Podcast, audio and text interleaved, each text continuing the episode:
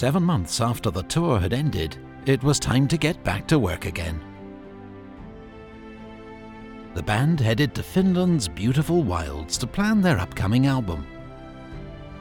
The band had rented sumptuous quarters, and everything was ready for a happy reunion. Except that nobody had remembered to bring the cabin key. After lengthy negotiations, the spare key was found, and things could get rolling. Where's the key? Are you the key? Are you the key? Oh, you do have the key.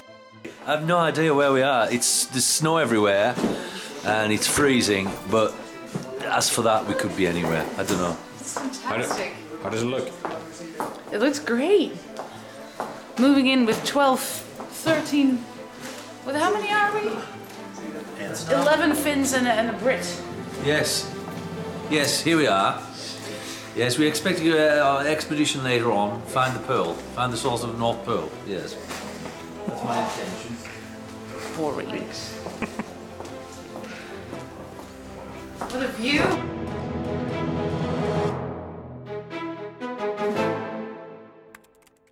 Planning the album demands a lot of work. guitar spaces, keyboards, and vocals there, and uh, pipes as well. Right. That's and we have a month and a half to do that. And then the first show after that is the fifth of June. The sound technicians joined the band around the long table. In addition to the recordings, the topics included touring, promotion, photo shoots, and everything else relevant to the album.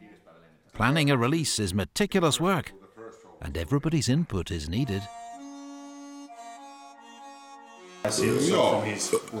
Ei mitään haju, mitä täällä tapahtuu. But this is how it begins. The wheels are in motion, and the hard work on the upcoming Nightwish album will continue in the next diary clip.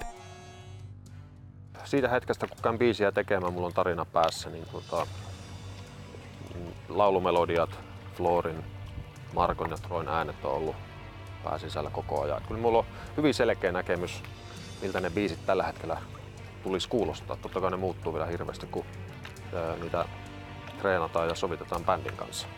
Ne on syytäkin muuttua, mutta mulla itsellä on tällä hetkellä hyvin selkeä kuva jo kaikista biisistä.